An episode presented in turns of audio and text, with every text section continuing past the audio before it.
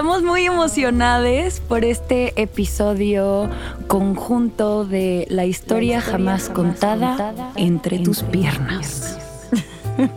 Suena bueno. Sí, ¿cómo están? Pues bueno, esta fue mi idea originalmente. Digo, ya habíamos platicado muchas veces Karenia, Paloma, eh, María André y yo que teníamos que hacer un episodio juntos, pero nunca habíamos pues realmente ejecutado la misión y la tarea. Y ahorita que estamos en vísperas de muchas cosas que están pasando en el mundo horribles y algunas otras no tan horribles, pero sí la mayoría horribles, eh, creímos no necesario sino urgente hacer un episodio en conjunto para hacer un recorrido de todo lo que ha pasado en el año, en el mundo, en México, en Latinoamérica y obviamente tiene mucho que ver con género, con medio ambiente, con política, sociedad, como todos los temas que hemos tocado en los dos podcasts a lo largo de sus temporadas. Y pues ver qué vamos a hacer, qué sigue, ¿no? Que por eso se llama así el episodio, qué sigue, eh, porque están pasando muchas cosas muy extrañas, amistades. Muy extrañas, muy extrañas. Y digo, no vamos a abordar todo lo que ha pasado porque ha pasado un montón. Pero sí podemos recapitular algunas de las cosas más grandes que hemos vivido y no queremos asustarles más de lo que ya ya la vida nos está aterrorizando constantemente, pero sí poner las cartas sobre la mesa y decir, a ver, con esto que sabemos, ¿qué podemos hacer? De acuerdo, sí, y también como, o sea, como siempre decimos en la historia jamás contada, ¿no? Que no se trata de centrarnos en la problemática, sino ver el potencial, ¿no? ¿Cuál es la, o sea, cuál es la visión futura, cuál es el punto de apalancamiento, le llaman en pensamiento sistémico, ¿no? Que es como ese pequeño agujero en el sistema en donde podemos incidir para cambiar algo que no nos gusta. Entonces sí, vámonos por el potencial. Vámonos por el potencial. Y también vamos a tratar de hablar lo menos posible de fútbol, pero tenemos, Pero tenemos que... pero sí tenemos que tocar el tema. O sea, es necesario, está sobre la mesa, está en la agenda y... Híjole, híjole. Híjole, o sea, vamos a empezar por los FIFAs. Sí, sí. Porque sabemos que hay fifas de closet escondidos, escuchando la historia jamás contada y entre tus piernas. O personas cercanas a los FIFAs escondidos. Así y de que, eso, hola. Hola. Les quiero contar, o sea, antes de entrar de lleno a esto, les quiero contar el caso de este vato que se llama Samuel, que me lleva acosando en Twitter un rato y cada que pongo algo va de, eh, te quejas de estas cosas de sexualidad porque no has salido conmigo. Ten un date conmigo y no sé qué. Y luego publico algo del OnlyFans y pone, jaja, nadie te pela. Y cosas como, yo te saco de estar vendiendo las nalgas, pobrecita. Y entonces como que me tira mierda, pero su perfil dice, la inclusión, antes, de todo, pro-choice, no sé qué. Y ves su feed y es FIFA, obvio. Pero te quiere pagar, te quiere pagar el celular. Pero me quiere pagar el celular, me quiere sacar del OnlyFans y a la vez eh, me quiere hacer mierda todo el tiempo como para hacer menos mi autoimagen y entonces... uh, uh, ay. Samuel, ya te quemaste, güey. ¿Cómo está en Insta? No, no sé, en Twitter está como Samuel Ballesteros. Lo tengo silenciado, pero, o sea, lleva meses ahí. Que esa es una de las cosas que creo que, o sea, creo que tenemos que hablar y que vamos a tocar a lo largo de todo el episodio, ¿no? Como, ¿eres blanco o negro? Polarizar a la sociedad y es algo que estamos viendo en todas las verticales como de la información, en todas las situaciones que están pasando, en todas las guerras civiles que estamos viviendo y ¿qué opinan ustedes como de esto que estamos viendo cada día más y cada día más normalizado? O sea, lo vimos en la marcha del INE, lo vimos en, lo vemos ahorita cuando estamos viendo cosas de Qatar y viendo como cuando hay gente que se murió en la construcción de los estadios, que se murió de calor en Qatar, y hay gente que está defendiendo la copa, aun cuando sabemos que es como un es una situación súper política y económica y son campañas electorales y son movimientos de países. ¿Y qué podemos hacer, no? O sea, como, ¿qué opinan ustedes de la polarización del blanco y negro, de este tema de radicalizar todas las opiniones y si no estás conmigo, entonces eres mi enemigo, ¿no? Pues yo, yo creo que justamente nos hace falta generar una cultura de diálogo reflexivo, ¿no? Como que siempre está la polarización porque no tenemos realmente una cultura de dialogar abiertamente, ¿no? No tenemos esas herramientas o por lo menos no, no se comparten, ¿no? Como que muchas veces el diálogo en lugar de ser diálogo se va al debate, ¿no? Porque un diálogo es eh, generar cuestionamientos no solo hacia la otra persona o las otras personas, sino también hacia ti mismo, ti misma, ti misma, ¿no? Creo que un diálogo abierto es cuestionar tus propios paradigmas y eso es una cultura que por lo menos pocas personas tienen, ¿no? Pocas personas podemos generar ese tipo de diálogos porque es difícil, porque emocionalmente pues toca lugares de ti que quizás todavía no estás preparado, preparada, preparada para, para trabajar, ¿no? Entonces yo creo que puede ir por ahí. Sí, creo que mm, la cuestión de la polarización, esto de si no estás conmigo, estás contra mí, o eres esto, o eres lo otro, o eres fifi, o eres chairo, o eres fresa, o eres naco, o eres blanco, o eres negro, o eres violentador, o eres uh, eh, violentade. Como no nos lleva a ningún lado porque todas las personas somos complejas y estamos en constante cambio. La única constante es el cambio. Y juzgar a las cosas en algo, en uno de los polos, como esto es bueno o esto es malo, nos resta la posibilidad de discernir acerca de qué nos funciona y qué no nos funciona y cómo podemos negociar todas esas áreas grises. Creo que también eh, nos hemos presentado a una mucho mayor información de la que nos habíamos presentado antes. O sea, somos la primera generación que vivió el cambio a Internet. Yo antes de los siete años no había computadora y después sí, bueno, sí había computadora, pero no había Internet, ¿no? Y que vivimos esta migración y este golpe de información de todo el mundo. Y que tanto la capacidad de gestionar nuestras emociones, de decir, a ver, yo soy responsable por lo que estoy sintiendo. No tú, no lo que tú dijiste, no el resto, sino yo soy responsable por mis emociones y tú eres responsable por tus emociones. Si te molesta lo que yo estoy diciendo, sorry, no es mi pedo, ¿no? Y al mismo tiempo de reconocer que el límite de nuestros derechos son los derechos de alguien más porque también hay un montón de discursos de odio que no sabemos discernir qué es discurso de odio y qué no muchas veces, y que como dices, no no estamos sabiendo discutir las cosas, onda, hablarlo para entender. Y he aprendido a hablar para descubrir más que dialogar para imponer. O sea, no se trata de defender mi punto de vista, ni de decirte por qué yo sí tengo la razón como debate, sino de creo esto, esta es la información que tengo, qué información tienes tú y cómo podemos llegar a un punto medio, cómo puedo aprender más cosas y a lo mejor hay cosas que opinaba que después de nuestra conversación opino algo distinto y creo que esa evolución constante es la que nos permite avanzar como sociedad, si no nos quedamos en el conflicto y nos seguimos polarizando que no nos sirve de nada. Sí, de acuerdo.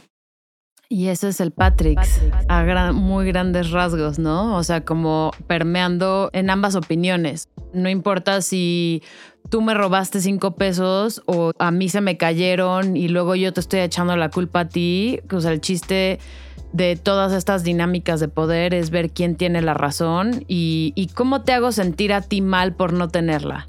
No importa si Estamos aquí para aprender, si te diste cuenta de que la cagaste o yo me di cuenta de que la cagué al juzgarte a ti. Y es algo que a mí personalmente, por ejemplo, odio de Twitter. O sea, no me gusta para nada como la dinámica de usuarios y de conversaciones y de contestaciones como dentro de esa red social. Porque me parece que todo el mundo está como en la batalla, ¿sabes? Como. yo sí me meto a pelear a Twitter. Sí, tú te metes a pelear a Twitter. a mí también me gusta, pero lo que no me gusta es que no se puede. O sea, es muy raro llegar a un acuerdo con alguien más. ¿sabes? Como decir, ah, ok, tienes razón. No, o sea, lo que decías de Samuel Ballesteros, ¿no? O sea, si no le gusta lo que tú le contestas, entonces se va a la yugular. Y te voy a chingar y te voy a lastimar personalmente y voy a herir tus sentimientos para yo poder sentirme mejor y superior a ti. Claro, y es la dinámica supremacista que tenemos tan, tan, tan normalizada, interiorizada, de silenciar, minimizar, humillar, para que solo haya un punto de vista y una verdad cuando no hay una verdad. La estamos descubriendo y está cambiando todo el tiempo y aparte con la manipulación de información que estamos viviendo ahorita, es súper difícil decir, ah, sí, yo sé la verdad y yo tengo la verdad. No, yo tengo mi verdad. Yo sé lo que yo estoy percibiendo y lo que yo estoy sintiendo y de eso me puedo hacer cargo, pero eso no significa que sea la misma para ti. Porque podemos estar viendo caras distintas del mismo pedo. Sí. Y justamente hablando de esto de Qatar, algo que me, como que una reflexión que tenía hace un par de días era como, o sea, ¿cómo es posible que justamente, ¿no? Siendo un país en el que pues, los derechos humanos de las mujeres están pisoteados, no respetan, no hay derechos humanos para las mujeres, ¿no? de todos modos se decidió que iba a ser ahí. Me parece sumamente denigrante que sabiendo todo esto se escoja. Hay una noticia por ahí que no, justamente estaba buscando, pero que no encuentro, que según esto fue, no sé si es fake, la verdad, pero que según esto hubo como ahí algo de manipulación para que se escogiera Qatar como país. Y algo que yo reflexioné es como estoy muy enojada realmente, ¿no? Que se escogiera, pero al mismo tiempo es como, wait, todos lo están viendo. O sea, ya no podemos seguir haciéndonos pendejes, ¿no? Es como, lo estás viendo, güey, te estás dando cuenta de la situación de violencia que se vive ahí es sumamente denigrante. Entonces, ese es el potencial también que yo veo, ¿no? En el sentido de algo que me molesta mucho de estas situaciones. Hay personas que a pesar de que conocen la verdad se siguen haciendo güeyes, ¿no? Como, como este brother que te anda acosando. Es como, sé que eso está mal, pero lo sigo haciendo, ¿no? O luego ni siquiera se da cuenta que eso es lo que está mal, como que... Justo eso, lo que hablabas de mi verdad, ¿no?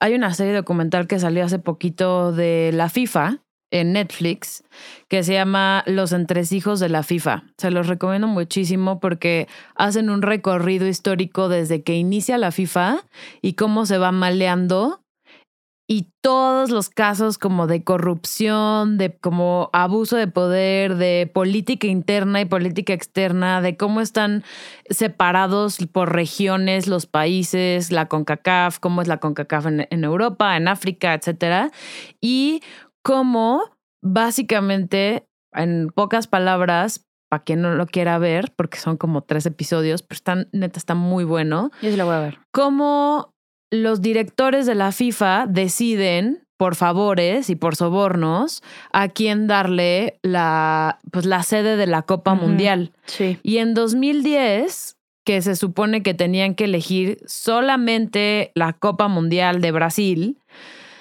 estaba muy, muy caliente todo en la FIFA y estaban como saliendo muchísimos escándalos a la luz de sobornos, así literal de sobres con cash, o sea, como a los jefes de las comisiones de todo el mundo.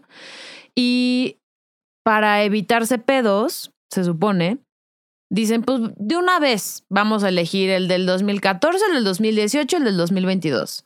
Y eligen a Brasil, a Rusia y a Qatar. Y entonces llevan 12 años construyendo, o sea, no llevan 10 o 4 años de que se, se eligió, ¿no? O sea, llevan más de 12 años construyendo, más de 12 años que la gente se está muriendo y más de 12 años cubriendo todos los escándalos políticos alrededor del Mundial de Qatar. Entonces, creo que también eso es mucho parte como de la polarización. Llevamos 12 años escuchando que va a haber un mundial en Qatar y ni la ONU ha hecho nada, ni la, ni, o sea, nadie realmente ha hecho nada para que esto se pare. No, y la neta les vale gorro. O sea, si la FIFA está defendiendo esto que son sus intereses económicos, o sea, más que promover el deporte o el bienestar de las personas, o no, no, funcionan con patrocinios y con sobornos y es un montón de dinero hasta Sky con sus anuncios de convocamos a todo México a ver todos los partidos de Qatar, ¿no? Y hablaba con mi papá de esto de Qatar, de, o sea, yo neta le voy a dejar de hablar a las personas que estén viendo los partidos de Qatar porque se me hace una mamada que estén dándole dinero y apoyando algo que mató a tantas personas. Y me decía, pero es que esa eh, también es polarización y también es cancelación. Y le dije, ¿qué, ¿qué pedo con México en el 68? Que fueron los juegos aquí y la matanza de Tlatelolco fue el mismo año. Entonces, no es como lo mismo, pero lo que decías, no le hubiéramos puesto atención. O sea, yo antes Qatar ni en el radar lo tenía. O sea, alguna vez había escuchado de Qatar, no sabía dónde estaba en el mapa, no tenía idea de todos los pedos de derechos humanos que habían ahí y ahorita todo mundo lo está poniendo atención. Sí. Pero ya que está pasando. Pero ya que está pasando, pero de todos modos hubiera seguido pasando. Sí. Y si ustedes no saben ¿Qué está pasando en Qatar? Dijeron que fueron 50 muertes de trabajadores por lesiones ocupacionales fatales y 500 heridos por lesiones severas y que 37 mil sufrieron heridas leves a moderadas.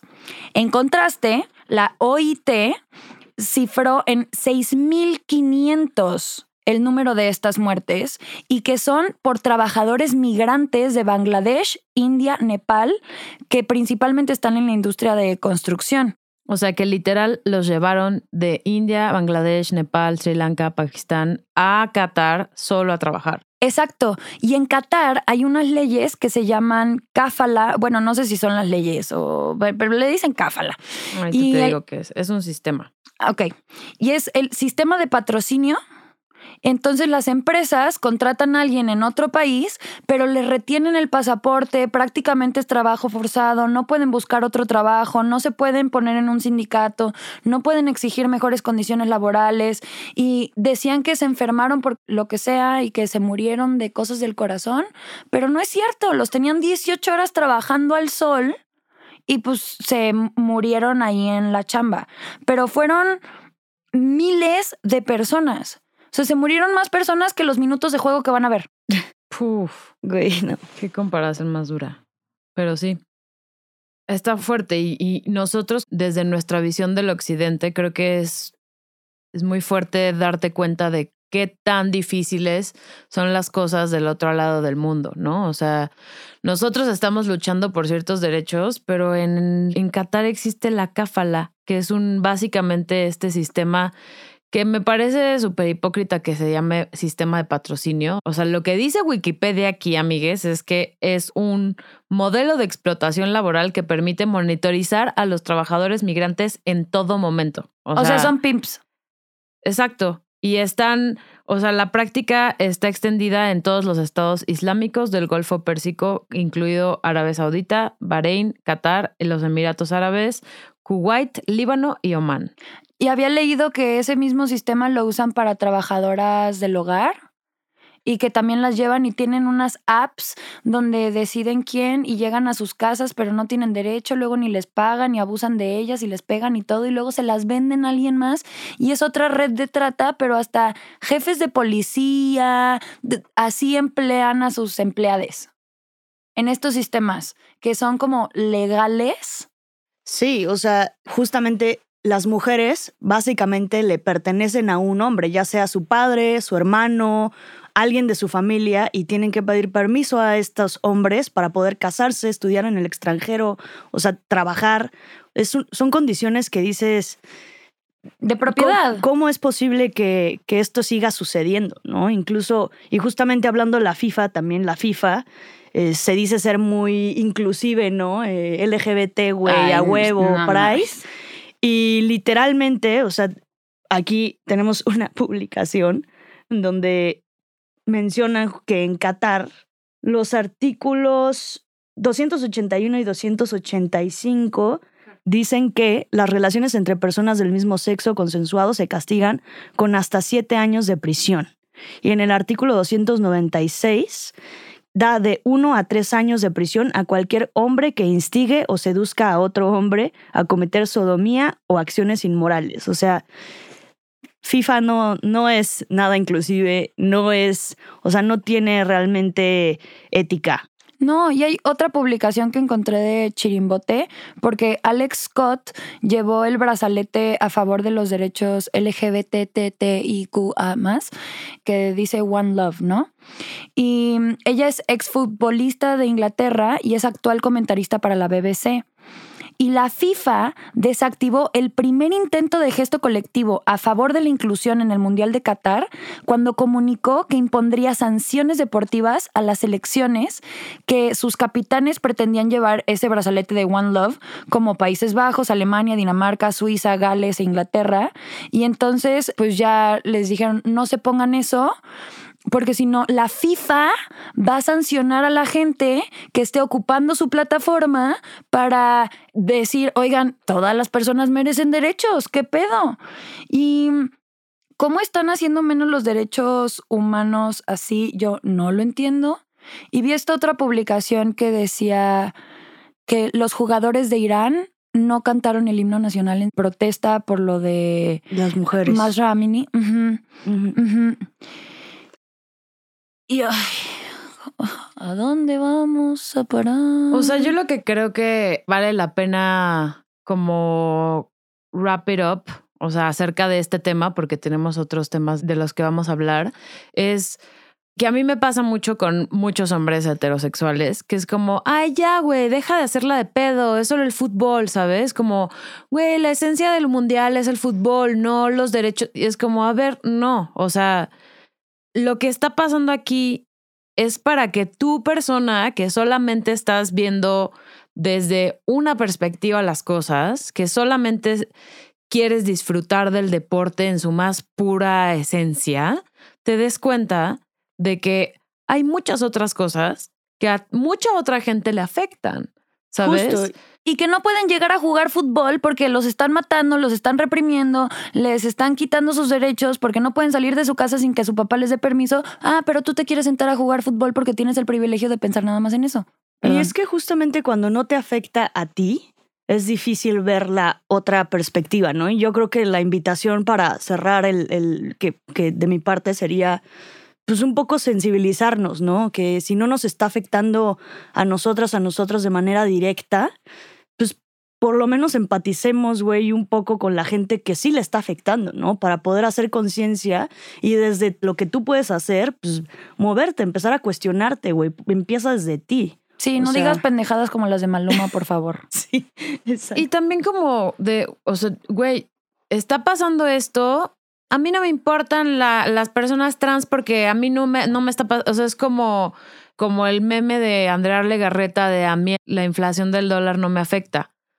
¿no? Es como, güey, o sea, primero que nada abre los ojos, infórmate y date cuenta que sí te está afectando y te va a afectar y nos ha afectado histórica y sistémicamente durante toda nuestra vida y le puedes hacer el paro a alguien más si pones un poquito más de atención. Exacto, y si te afecta a ti, me va a afectar a mí. O sea, porque si estamos nosotras tres ahorita aquí en la mesa y hay algo que te está afectando a ti, que te atraviesa muy cabrón, pues no puedes estar aquí sentada haciendo lo que estás haciendo, haciendo esta investigación, teniendo esta conversación, porque tienes que atender otros pedos o porque neta te triguea cosas que luego no puedes ni pensar ni hablar porque te tienes que cuidar. Y en medida que nos cuidamos mutuamente, cuando tenemos un pedo personal, las personas a nuestro alrededor nos pueden ayudar mucho más a que si creemos, no, pues ese es tu pedo, no mío. Claro, y no FIFAs, no estamos diciendo que no vean el fútbol, véanlo, no lo van a dejar de ver, no, no es como que les estamos diciendo qué hacer. Lo único es que vean que hay más cosas alrededor. Sí, no se hagan pendejos. Y ya. Fin del tema. Eh, Vamos a hablar de otra cosa igual de culera, pero Otra. que no tiene nada que ver con el fútbol. Vamos con la COP27. Trin, trin, trin. Trin, trin, trin, trin, trin. Coca-Cola es el primer contaminador de plástico a nivel mundial. Coca-Cola ha sido quien patrocina la COP27. Que la COP27, para quien no sepa qué es, es como esta convención mundial de líderes del mundo que llegan a ver qué chingados van a hacer con la crisis climática. No sé qué significa COP, la neta. Es la Conferencia de las Naciones Unidas sobre el Cambio Climático. Eso significa COP27. Continúa. Y entonces, Coca-Cola admitió que usaba 3 millones de toneladas de envases plásticos al año. 3 millones de toneladas de envases plásticas al año. Traté de hacer la conversión como para decir cuántos estadios son, cuántos camiones son, cuántos hipopótamos. O sea, ni siquiera me cabía el número en la calculadora y quería bajar el número a algo tangible como de si llenamos insurgentes de trailers desde el eje 5 hasta, o sea, como cómo se vería eso. Pero la neta, ni siquiera encontré que es un millón de toneladas. no se podía. O sea, es, es absurdo. Ah, bueno, y como dato extra curioso de la FIFA y la COP27, así como para hilarlo chido y que digan, ah, esto no tiene nada que ver una cosa con la otra. Coca-Cola fue el primer sponsor de la FIFA back in the 70s. O sea, Órale. y, y la FIFA tiene como un.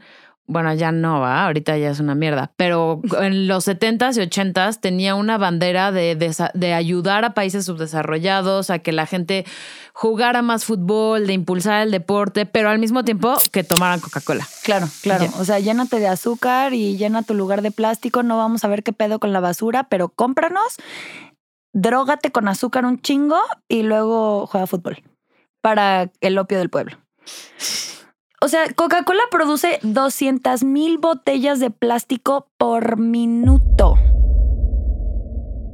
200 mil botellas de plástico cada minuto. Creo que ese silencio que dejamos fue, fue bastante claro, ¿no? Sí, sí, sí. Y El cada- impacto. medio litro de refresco usa 35.4 litros de agua que no está pagando, sino que se lo roba a comunidades que no tienen los mismos medios para el gobierno. Entonces están dejando sin agua a chingos de países, a chingos de poblaciones para después venderte tu coquita y dejar la basura por ahí y luego salir con su campaña de, ah, pero financiamos la COP. Y por cierto, en la COP que se celebró en, En Egipto, Egipto. llegaron, a ver, ¿cuántos aviones que- 13 mil toneladas, no. Aviones no. Bueno, llegaron un chingo de líderes mundiales en sus jets privados y se emitieron 13 mil toneladas de dióxido de carbono en la atmósfera, nada más de los jets privados que llegaron. Y a la par, la gente que llegaba a Egipto a las protestas de, oigan, ¿qué pedo? Porque tenemos apagones, porque aquí se están robando nuestra agua, porque tenemos estos pedos de derechos humanos, los líderes mundiales estaban reprimiendo esas protestas y metiendo al bote a toda la gente que protestaba, que por cierto, decían, ay, sí, vamos a invitar al líder de Coca-Cola, al presidente de no sé dónde, a Bill Gates y a nananana, pero a las comunidades indígenas y a los representantes de comunidades indígenas y de las poblaciones afectadas y de sociedad civil organizada, igual y les invitamos, pero no se pueden sentar a la mesa, pero no pueden opinar, pero no pueden tomar decisiones. O sea, elitismo, clasismo, racismo, de todo. disque inclusión, pero la neta, pues nada, es lo mismo para que se sientan bien y Sí. O sea, es la incongruencia porque al final están respondiendo a un sistema económico que, como ya hemos hablado antes, eh, en Entre tus piernas, tú has hablado de eso en la historia jamás contada también, es como, pues que al final está súper alineado con, con el patriarcado, ¿no? Con este sistema de represión, tanto a seres humanos como a la naturaleza, ¿no? O sea, al final pues es un, es un mismo sistema que está todo el tiempo ahí presente y quiénes son la mayoría vatos, ¿no? Que están aquí en la FIFA, en la COP27, güey, que no quiere decir que las mujeres también tengamos áreas de oportunidad, porque al final también crecimos, nacimos, vivimos. Potencial. En, ese, en, un sistema patriarcal, ¿no? O sea, pero, pero, güey, qué incongruencia y, o sea, si estás diciendo que eres una empresa o, tu proyecto es inclusivo y no lo es, pues qué pedo, pero al final a ellos les vale madres, ¿no? Porque lo que les importa es estar generando lana. Claro, y llegan ahí a la COP27 con banderita de, ay, sí, qué pinche que el mundo está ardiendo y que la crisis climática, pero cómprame los fertilizantes a mí porque pues Canadá te los va a exportar, no aprendas de estos pedos, no se reúnan más de tantas personas en lo que sucede esto porque no nos vayan a quitar el poder y les vamos a vender sus baños secos de Bill Gates que hacen con quién sabe cuántas cosas, que, güey, hazte un pinche hoyo en la tierra y caga ahí, cabrón. ¿Cómo? Te compras serrín. Pues es que todo es, todo es un negocio. O sea, al final, como ahorita estoy, les quiero compartir un artículo que vamos a poner en, los recursos de los episodios que pueden escuchar tanto en Entre tus piernas como en la historia jamás contada. Pero se llama COP27, siete logros, ocho problemas y una gran decepción. Y es Ahí les van los siete puntos positivos que alimentan algo de esperanza según el artículo. Una es que hay una nueva ola geopolítica y que se ha avanzado en la comprensión del problema y por dónde deben ir todas las soluciones a nivel ambiental. Pero los líderes mundiales tienen que moverse de las tensiones, como la invasión de Ucrania, y aprovechar al máximo los acontecimientos geopolíticos positivos, como el regreso de Brasil a la escena mundial y el acercamiento climático entre Estados Unidos y China. Mm. Ok. La dos es Agenda de Bridgertown y Sistema Financiero. La reforma del sistema financiero internacional para hacerlo más justo y adecuado a su finalidad ha cobrado impulso y reconocimiento. La conocida como Agenda de Bridgertown, Bridge, Bridgetown, Bridger, dije Bridgertown, me encanta Bridgertown, perdón. Saludos a Shonda Rhimes. Este, eso es más importante que la agenda Bridgetown. Se presentó junto a una agenda de trabajo planteada de aquí a las reuniones de primavera del Banco Mundial y el FMI. Para esto, París va a acoger una cumbre, una nueva cumbre, en junio de 2023 para resolver el vacío que ha dejado en esta COP y ponerse a trabajar en una reforma estructural del sistema financiero global. Luego, la otra es acabar con el greenwashing. Esa es una de las, del, del, digamos, de los logros de lo que quiere lograr la COP27 acabar con el greenwashing. La neta estoy muy ignorante. ¿Qué es la greenwashing? Como decir, ay, esto ya es ecológico y entonces te lo vendo como algo verde y sustentable, pero en realidad no es. Sí. Un poco como lo de eh, eh, los biocombustibles que dicen, ay, sí, vamos a hacer electricidad con biomasa y no te dicen que están talando chingos de árboles para meterlos como biomasa o como los lugares de, de, paneles solares de, ay, sí, energía solar, qué chido. Y contaminan un chingo contaminan el agua. un chingo, no tienen cómo tirar esos paneles después y además como no siempre hay sol, pues le ponen otra planta de electricidad que funciona con carbón y mm. que también están dando todo el tiempo, pero esa parte no te la cuentan. Sí, ok, ya. Gracias. O lo de los coches eléctricos que dicen, ay, sí, mejor tu coche eléctrico. ¿De dónde crees que viene esa electricidad? De carbón, güey. O sea, o sacan petróleo o sacan carbón. No es como que estén haciendo la electricidad bonita y ya. También dicen que quieren acabar con el carbón en este artículo. Está muy muy generalista la forma en la que lo ponen aquí, pero eh, se cerró un acuerdo de, ¿qué creen? Dinero. Obvio, 20 mil millones de dólares para la transición del carbón en Indonesia y se prevén acuerdos similares para Vietnam, potencialmente también para Senegal. Estos avances Jet P Just Energy Transition Partnership se basan en el acuerdo de 8.500 millones de dólares alcanzado con Sudáfrica en la COP26. Estas estrategias alineadas podrían ser importantes para acelerar la transición energética mundial. Pero ¿hacia dónde?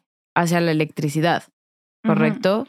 Pero hasta donde entiendo, sí es mejor hacer toda la combustión del carbón en un lugar y luego que te pasen la electricidad a tu coche, a que cada coche esté haciendo su combustión, porque pues si tu coche es de hace 12 años, su sistema de combustión no está tan chido como uno que acaba de salir. Sí, claro. ¿no? Y si tienen como toda esta combustión centralizada en un lugar, pues sí pueden reducir más las emisiones que, o sea, sí mejora tantito.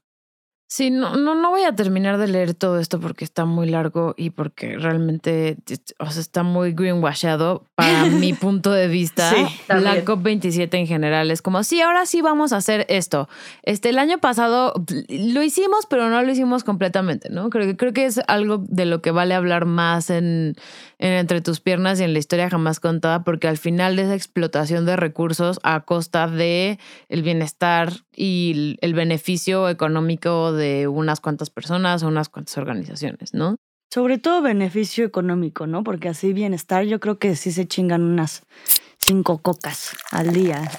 Y también creo que eh, vale la pena observar estas actitudes de los líderes mundiales que dicen comprometerse con mejorar nuestra calidad de vida y que la crisis ambiental y así, y al mismo tiempo llegan en el jet privado. Es como banda que conozco aquí de, ay, sí, el evento de conciencia y vengan, na, y te dan tu box lunch en Unicel. Ujú. Es como de, güey, O sea, la incongruencia está total en estas noticias, ¿no? O sea, la incongruencia entre lo que digo y lo que hago está presente 100%. Exacto, exacto. Y pasando a la siguiente noticia. Yo, yo creo que la moraleja es, hay que ser congruentes, güey. Hay que ser congruentes, no como el gobierno de México, que participa en la COP27, que es parte de la G20 y está haciendo El tren Maya. unas varias travesuras ecológicas en el tren Maya. Este, ¿quieres hablarnos un poco de eso tú, María Andrea? Sí. Pero queremos pasar ya a México porque me gustaría eh, empezar porque la humanidad superó el punto este y eh, como de ir de allá del de mundo. lo macro a lo micro. Ajá. Bien. Porque además les tengo otra noticia de Claudia Sheinbaum más adelante a ver qué opinan. Que me pasaron el dato. A ver, échala. Eh, pero primero lo de la humanidad. La humanidad ya pasó los 8 mil millones de personas que habían dicho que era uno de los indicadores del punto de no retorno de qué vamos a hacer para alimentar a toda esta gente. Y pues si no hay autogestión, está cabrón. Y de eso solo quiero decir que, según datos de la ONU, el 80% del incremento poblacional se da en los países en desarrollo. Exacto. O sea, colonizados y en proceso de colonización, no los que están colonizando, pero así es como lo ponen bonito para seguir metiendo esta idea de falso progreso capitalista. O como lo conocen en otros lados, primer mundo y tercer mundo. Ajá. Y la causa principal es que las mujeres carecen en mayor medida de servicios de planificación familiar y no tienen poder de decisión sobre si tener hijos, cuándo ni cuántos. Y sabemos que aproximadamente la mitad de los embarazos en el mundo no son deseados. Esto significa que 121 millones de mujeres al año no querían ni planeaban esos hijos. ¿Qué pedo con nacer de una mamá que no te quiso? Imagínate los pedos mentales que causa, por eso tenemos tantos pedos en el mundo. Es de ahí viene el famosísimo yo no quería, nacer. Ajá. Era un feto involuntario. Güey, no, y también, o sea, qué pinche trauma tener bebés cuando no quieres tenerlos. También. Claro. O sea, el- Y dice una estadística de la UNFPA que 257 millones de mujeres que quieren evitar un embarazo no utilizan métodos anticonceptivos y seguros por falta de acceso. No porque no quieran, porque no están disponibles. Y casi una cuarta parte de la población femenina del mundo no tiene la opción de decir que no ante, entre comillas, relaciones sexuales, porque pues si no quería, no son relaciones sexuales, es violación. O sea, un cuarto de la población femenina del mundo. Eso está, o sea, es, es algo que, que es súper incongruente porque no sé ni siquiera cómo, cómo expresar lo que siento cada vez que escucho este tipo de, este tipo de noticias porque, o sea, a ver, están las ODS, ¿no? Está que en el 2050 va a haber más plástico que peces en el mar. Y también están los republicanos en Estados Unidos, los conservadores en la mitad del mundo y, e incluso la ala izquierda es conservadora en ese sentido. O sea, podemos escuchar a nuestro presidente ni siquiera atreverse a tocar el tema de hablar de derechos humanos para las mujeres y hablar de las marchas feministas como un acto de vandalismo constante cuando ni siquiera, o sea, no puedo procesarlo, no es que ya hay que abolir el Estado, amigues. O sea, no sé, no sé cómo, cómo puede haber gente en el mundo, y tal vez eso tiene mucho que ver con la gente con la que yo me relaciono, pero cómo puede haber gente en el mundo que, sobre todo hombres, que se atrevan a opinar y a hacer leyes y a restringir derechos humanos para las personas gestantes por su, beneficio. ¿no? O sea, me da mucha risa y también me, me, frustra mucho y me enoja mucho escuchar en el Congreso de Estados Unidos hablar a puro vato blanco heterosexual, decir que las mujeres son literal fábricas de bebés para que esta cifra siga aumentando y el calentamiento global siga aumentando y los recursos se sigan limitando y se sigan encareciendo cuando la mayoría de la gente que se está reproduciendo ni siquiera es por una elección propia. No, y es que, o sea, desde el principio del Patrix era a ver cuántas mujeres nos podemos robar para que nos den más soldados y nos den más mano de obra para poder seguir con nuestros intereses y criarles desde aquí, para que sigan abonando a nuestra causa de nobleza superior y para lo que sea. Y la libertad de las personas, ¿qué pedo?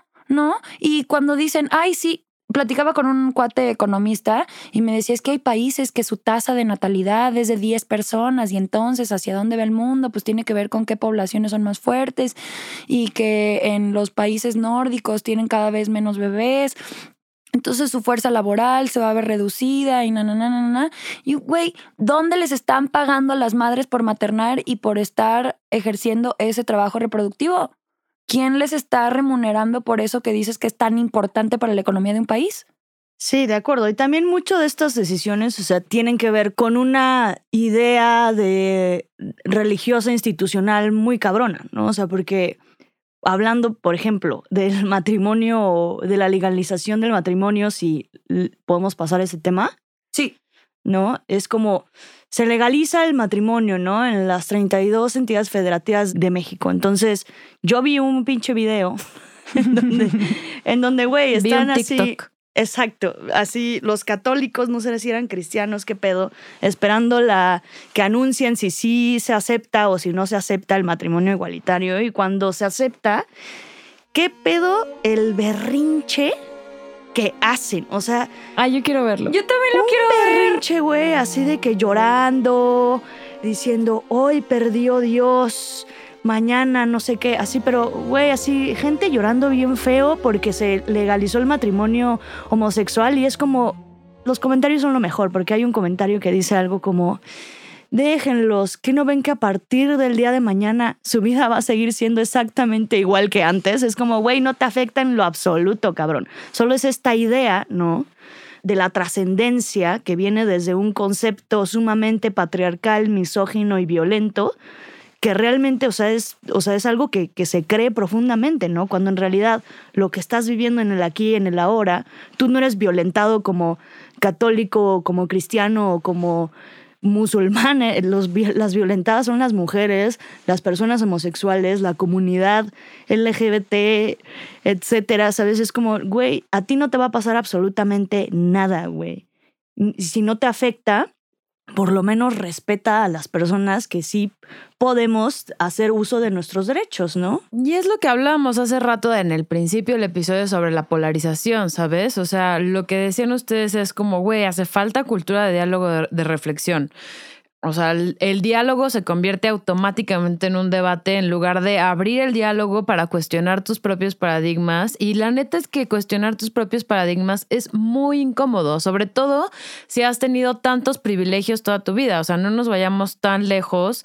Hace una semana y media golpearon a una pareja gay en, en Polanco, en la Ciudad de México. Diez, diez hombres Le rompieron el le rompieron pie. el pie a uno porque se dieron un kiko en la calle y a estos güeyes, que eran dos hermanos con ocho guarros, básicamente, que literal los ves en, la- en el video y es como, claro, este güey se fue a Qatar a ver el, el mundial. O sea, no, no es broma. No, está muy O sea, cabrón, güey. Pero, güey, los, los golpearon por literal en el video se escucha por putos. O sea, Está cabrón. y es. Y es acaban de levantar a, a unas mujeres trans también, policías que las León. golpearon, agredieron y demás, nada más por ser mujeres trans que iban en la calle y por el odio que le tienen los policías. Y creo que esto que decías de cómo se encabrona la banda de ultraderecha, también es como yo tengo el control de decir lo que sí es y lo que no es y eso me da seguridad. Y a la hora que tú decides hacer algo que sale de que yo tenga el control de lo que tú puedes hacer y lo que no, me afecta muy cabrón. sí. Y entonces actúo con rabia y cómo, porque entonces mis paradigmas supremacistas de creerme quien puede decidir por ti se ven súper afectados y tiene que ver con la identidad de las personas. Y- Pero a fin de cuentas es su pedo. Y a veces, o sea, como que también una reflexión que he tenido es como, güey, a veces las personas solamente repetimos lo que escuchamos o repetimos patrones y realmente, o sea, hacerte una como reflexión personal, introspección y decir, ¿realmente esto es lo que yo creo, güey? ¿O es lo que he escuchado de mis padres, de mis abuelos, del sistema en el que vivo, ¿no? O sea, güey, no, no hay que trabajar como si fuéramos máquinas, ¿no? Somos Exacto. seres humanos, cabrón. Reflexiona, investiga, conoce gente con diferentes paradigmas. Y justo en ese sentido, algo de lo que también, que me, como que me, me movió un poco acerca del matrimonio igualitario, es que entre videos y un poco de, lo que leí, es que sí, ¿no? O sea, si, si ganamos una gran lucha, ¿no? Como la gente que apoya a la comunidad y en cuanto a, pues que se legalizó, pero, por ejemplo, la adopción homoparental no es legal, ¿no? En, en muchos estados. Y no sé si en todo México, eso habría que investigarlo. O no todos los estados están, este, aquí en una publicación. Lo siento, estuve investigando, pero no encontré tan buenas fuentes. No, entonces... sigue, yo, te- yo ahorita te ayudo a. Pero mira, dice que incluso en los estados donde es legal el matrimonio, no en todas las parejas, no todas las parejas pueden gozar de todos sus derechos, tales como el acceso a instituciones de seguridad social como IMSS, IN- ISSSTE, en salud o el Infonavit en vivienda, así como la adopción homoparental, ¿no? O sea, aquí, o sea, la verdad es que sí está muy chido que que ya logramos este gran paso, ¿no? Que esté, que podamos casarnos en cualquier estado, pero también hay cosas que de fondo hacen falta, ¿no? Porque entonces Claro. no hay un entendimiento completamente de lo que es el derecho. Exacto. O sea, porque no se trata de casarse nada más. O sea, sí, qué bonito, güey, a huevo. Es que no es un capricho. Es un derecho también. Exacto. O sea, va más allá, ¿no? De, de casarse. La gente también se casa por este tipo de derechos, porque si tu esposa, esposo, espose tiene trabajo y te puede dar ese beneficio de, de salud o ese beneficio de tener una vivienda a través de sus, como de los De derechos que tiene o beneficios. que tiene porque está chambeando en algún lugar que eso, esas son las prestaciones, pues a ti también te benefician. ¿no? Claro. Y eso, por ejemplo, también pasa en la ANDA, la Asociación Nacional de Actores. No son los mismos los beneficios que un hombre le puede dar a su esposa que una esposa a su esposo. E- y está bien cabrón. Y estaba viendo que de, aunque todo el país se supone que ya tiene, entre comillas, matrimonio igualitario, son 27 entidades que ya tienen el matrimonio civil para las personas del mismo sexo, aunque no todos los derechos, y cinco estados se permite por decreto u orden judicial, Sí. que no es lo mismo. En Aguascalientes, Chiapas, Chihuahua, Guanajuato y Nuevo León. tienes que meter una Arriba, orden. Es como, güey, o sea, pues así como legal, legal, legal y que ya somos libres, pues no del todo, güey. No, y estaba viendo que hace unos días fue el, ay, ¿cómo se llama esta cosa? CPAC, Conferencia Política de Acción Conservadora, Ay, que no. reúne desde 1974 a líderes del mundo conservador. Fue en Santa Fe de que la semana pasada. Ay, no. Ajá. Y dice, en este lugar se hará escuchar la voz de México, de toda América y de todos los defensores de la libertad y la democracia en nuestros países. Por eso el nombre de CEPAC es México. Estaremos aquí defendiendo la libertad en las Américas juntos, porque hashtag juntos somos más fuertes. Eso decía su página.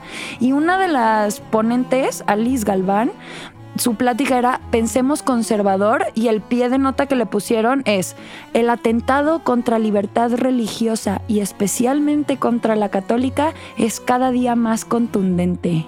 Ay, no, no, no. Suena muy Jordan Peterson. ¡No mames! Muy cabrón. ¿Cómo en qué ilusión están viviendo? Neta, creo que estas personas deberían ser catalogadas como no estigmatizante, pero es una discapacidad. A ver, es que. No poder ver otras personas u otros puntos de vista, no poder Se llama considerar. flexibilidad cognitiva y si no la tienes, güey, pues ahí tienes un pedo también neurológico, güey. El fanatismo también es un rollo cabrón. Claro. Ay, no, no, el mundo sí, se- sí se está acabando el mundo. No, no, no, no, no. no, no, espérame, espérame, espérame. Que lo vamos a arreglar. Porque somos como la vida y la naturaleza y somos fértiles y abundantes y cuando reclamamos nuestro poder ya podemos regenerar todo. Y somos 8 mil millones de personas. Entonces, ¿qué, qué, qué no podríamos hacer? Exacto, oneness versus one percent. Güey, sí, o sea, al final la neta es que pues estamos luchando y consiguiendo cambios. Hace cientos de años igual había muchísimas problemáticas que se han trascendido, ¿no? Hay cosas que están jodidas, pero que realmente sí ha habido una evolución. Claro. Somos lentos, lentas, lentes como humanidad, güey, pero lentes, para ver, este, como humanidad, pero la neta es que sí avanzamos, güey, o sea, O sea, hace 100 años no nos hubiéramos podido sentar aquí las tres con carreras universitarias a dar nuestra opinión, ganar Por dinero. supuesto que no. Como, o sea, sí, o sea, sí, estamos Ahí vamos. avanzando, estamos, ahí vamos. Antes no nos hubiéramos dado cuenta, hubiéramos agachado la cabeza y hubiéramos dicho sí, señor, para que no nos mataran. exacto. Pero sí necesitamos más personas informadas, más diálogo y más discusiones. O sea, sí, se vale discutir. Es muy chido discutir.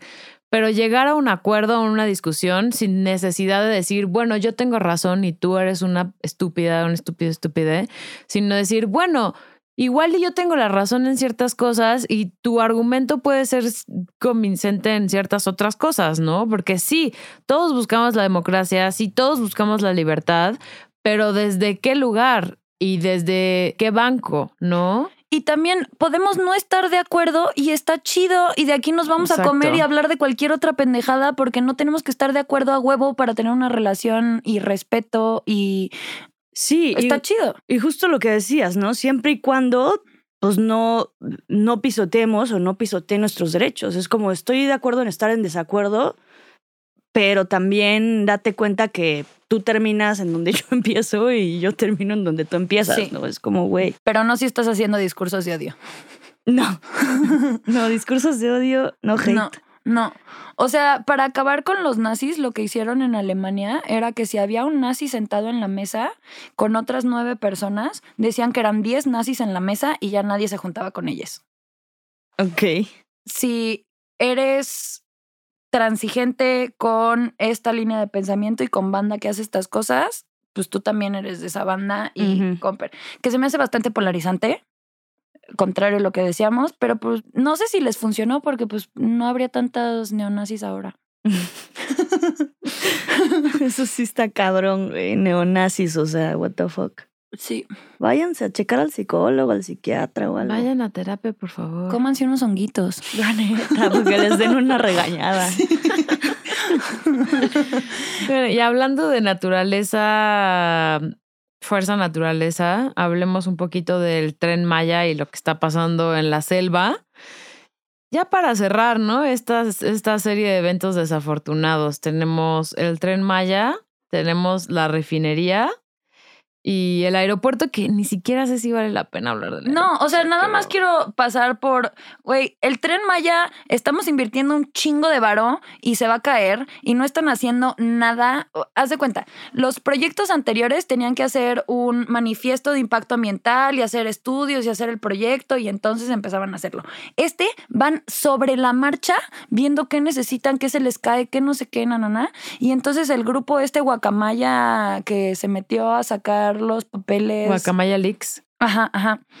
Sacaron estos papeles que pues en realidad todo el tren Maya del tramo 5 con todo lo que han talado, que son más de 11 zócalos, pues se les va a caer porque está arriba de un sistema de cenotes y el suelo está demasiado húmedo, entonces no va a jalar, así como no jala la refinería Dos Bocas y le han invertido mucho más varo del que tienen, pero se les ocurrió talar los mangles, ponerlo en zona de, de, inundaciones y ahí están los videos de cómo se les inundó todo y pues no jala para lo que tienen que jalar y todavía no lo terminan de construir.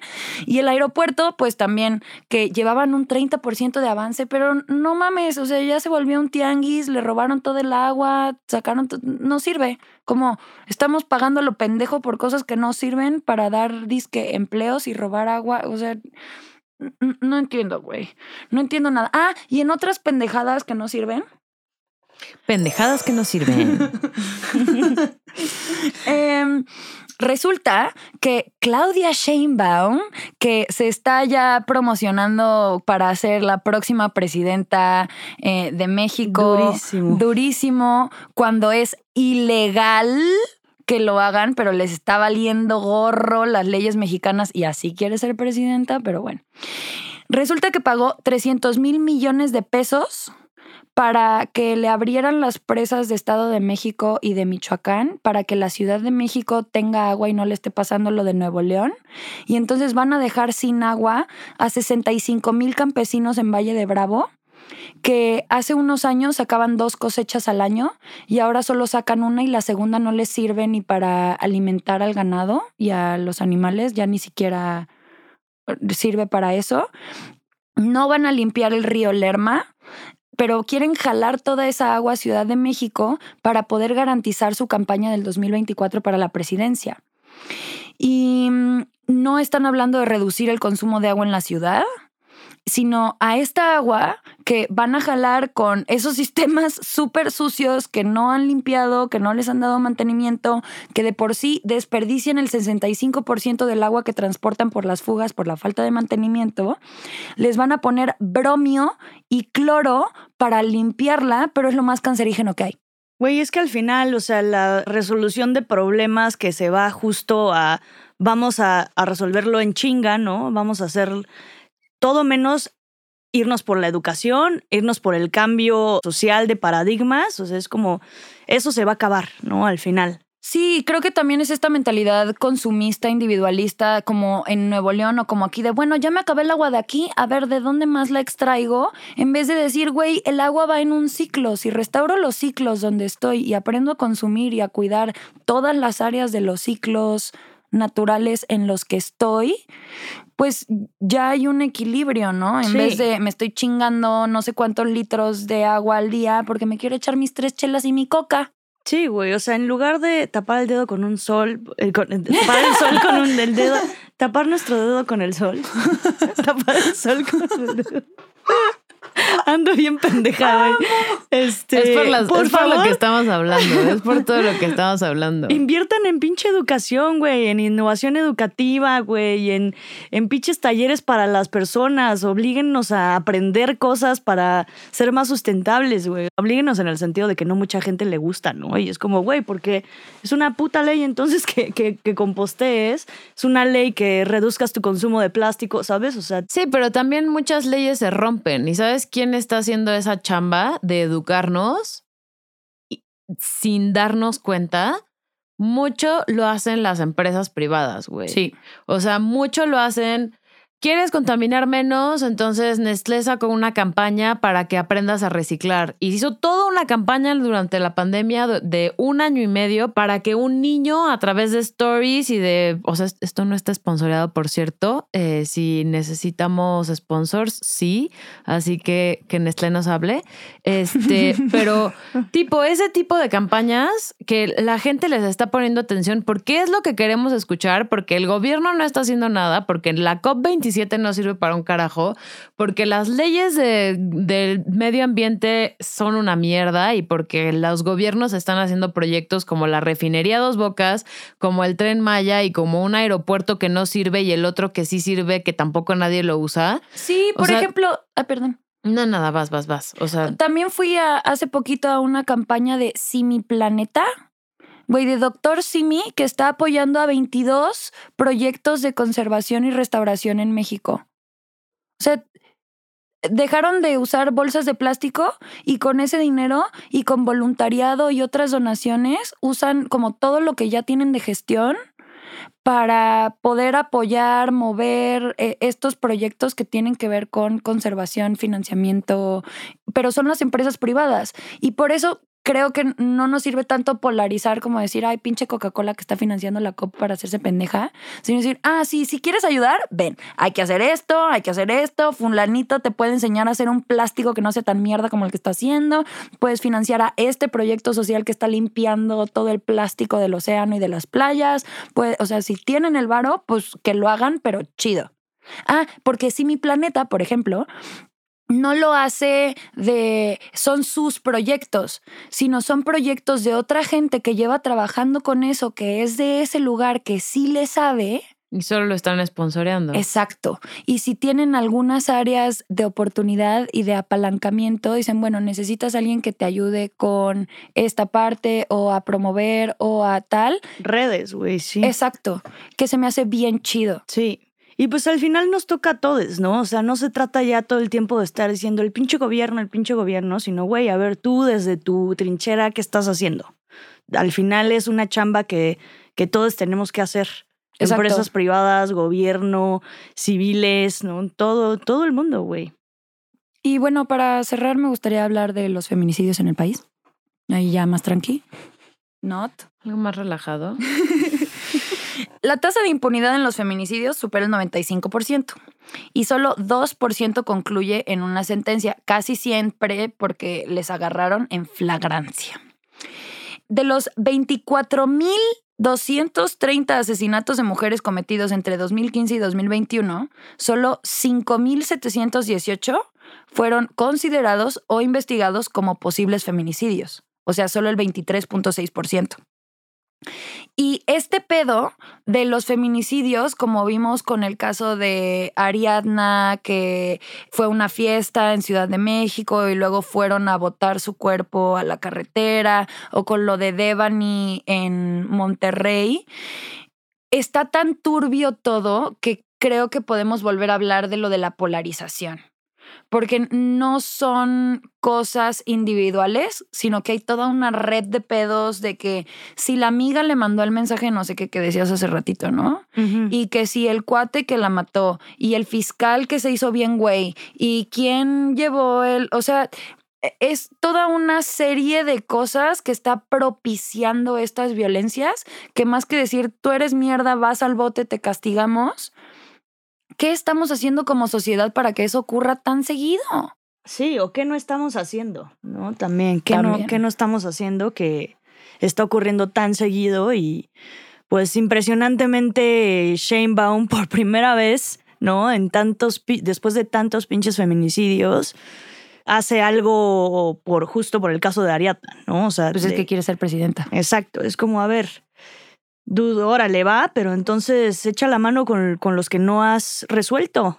O deja de reprimir las marchas feministas al menos, güey. No te hagas bien pendeja diciendo que no, que... Que no hubo gas, que no, no hubo gas. No hubo gas, no hubo extintores, no nada. Cuando también Guacamaya Leaks decía que sí y pues lo hemos visto en las marchas. A mí me ha tocado ahí. El extintor y los policías vestidos de civiles y... Sí. Y también algo que me preocupa mucho, ¿no? Y me, la verdad es que me, me, me duele es esta parte de ¿qué onda que como mujeres también dónde está la sororidad, no? O sea, en estos dos casos, tanto en el de Devani como en el de Ariadna, pues también hay involucradas mujeres que eran parte de su vínculo cercano, ¿no? Entonces es como, chicas, este, por eso hay que pensar que el, sistema patriarcal no es solamente de hombres, ¿no? Sino también las mujeres estamos en este proceso de, de autorreflexión y pues hay que cuidarnos entre nosotras, ¿no? Y también responsabilizarnos por lo que permitimos, por lo que no permitimos. Hace poquito un cuate decía, es que para qué vas ahí educando gente, porque me peleé con la basura que estaban dejando los trabajadores en donde vivo. Y es que para qué te peleas, no es tu chamba educarlos. Güey, ¿cómo no? ¿Quién lo está haciendo? Y si no, ¿me lo tengo que bancar yo? ¿Me tengo que aguantar el coraje? O entre todo mundo decimos, güey, esto no se vale. Y entre más privilegios tenemos, creo que somos más responsables de incidir. Porque entonces no nos tocan tantas represalias como alguien que tiene más opresiones. Claro, el privilegio. Ay. Pues ya, o sea, creo que con eso podríamos cerrar esta conversación que da para mucho más, sí, y creo que si les gusta este, digamos, formato de conversación entre nosotros, entre la historia jamás contada y, y entre tus piernas, pues coméntenos, también compártanos qué piensan ustedes, porque al final lo que queremos es, es abrir el diálogo, ¿no? O sea, no nos queremos quedar en nosotros decimos que es A y es A y se chingan todos, ¿no? Eh, o sea, creo que aunque tenemos opiniones variadas y cada una de nosotras tiene un punto de vista distinto, vale la pena poner en contraste y encontrar otras opiniones y ver si estamos de acuerdo bien y si no estamos de acuerdo, ok, ¿cómo hacemos para, para acercarnos un poquito más a, ponernos de acuerdo aunque tengamos opiniones y, y, visiones distintas de las cosas, ¿no? Porque creo que para responder esa pregunta de qué sigue, creo que eso es lo que sigue. O sea, ¿cómo nos ponemos de acuerdo? ¿Cómo nos hacemos todas las personas responsables de lo que está pasando? Porque, a ver, no nos hagamos los sordos y los ciegos y les sordes y les ciegues, eh, porque estamos donde estamos porque lo hemos permitido todos, ¿no? Claro. Entonces, ¿cómo ponemos límites desde nuestro círculo más cercano hasta en lo macro, ¿no? Sí. Y sí, o sea, el capitalismo no se va a acabar, el consumismo no se va a acabar, pero sí tenemos nosotros la opción y la libertad de poder decidir qué es lo que compramos, qué es lo que consumimos, qué noticias consumimos, a quién seguimos, a quién no seguimos. Y no, no es por promover como una cultura de la cancelación y mucho menos, pero, pero sí podemos crear un mundo mejor a partir de las decisiones que tomamos como en nuestro día a día, ¿no? Claro, y aquí me gustaría recordar dos frases que me han movido mucho y que me han mantenido muy centrada últimamente, que es piensa global, actúa local y la otra lo personal es político. No me tengo que ir a resolver el pedo de Irán o el pedo de Qatar o así, si aquí pongo el tema sobre la mesa y, por ejemplo, a mí me inspiró un chingo conocer a Jorge y a Sofía, que cuando llegué a su casa me dijeron, no puedes traer basura, si traes basura, te la llevas. Así de fácil. O sea, si me llevaba una chela, me tenía que llevar mi chela vacía de vuelta porque no iban a generar basura en su casa. Y así de límites tan cerquita, creó un impacto en mi vida ver cómo se iban con sus bolsitas al mercado a comprarlo de cada día. O sea, está cañón el impacto que tienen esas acciones en lo cotidiano y en lo cerquita. Sí.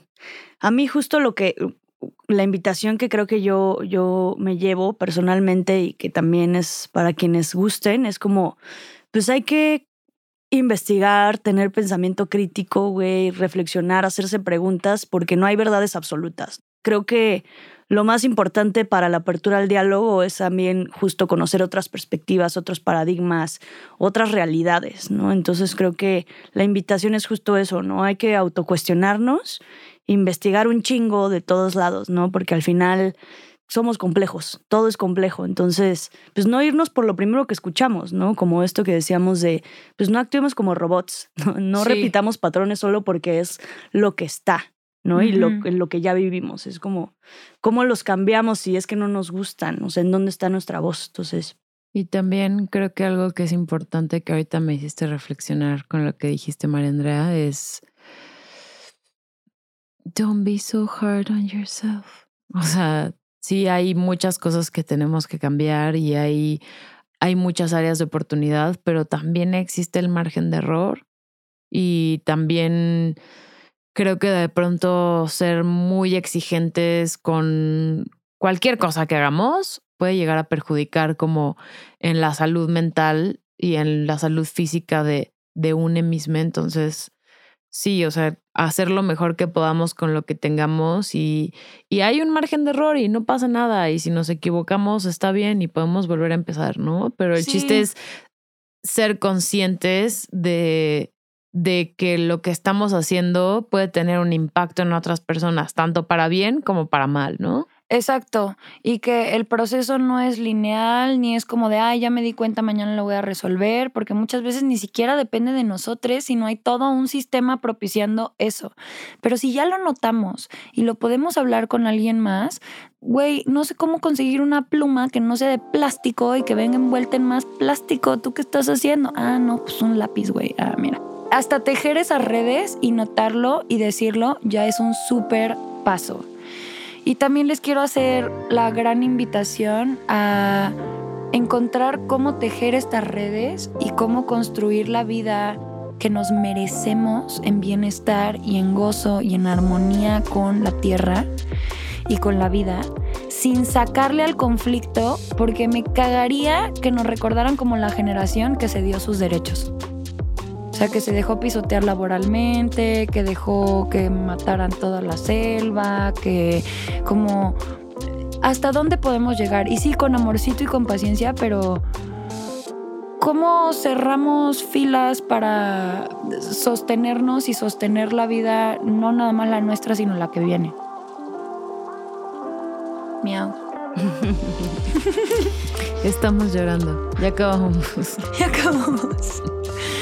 Les mando un abrazo en su corazoncito. Si tienen un cacao por ahí, tómenselo con amorcito también.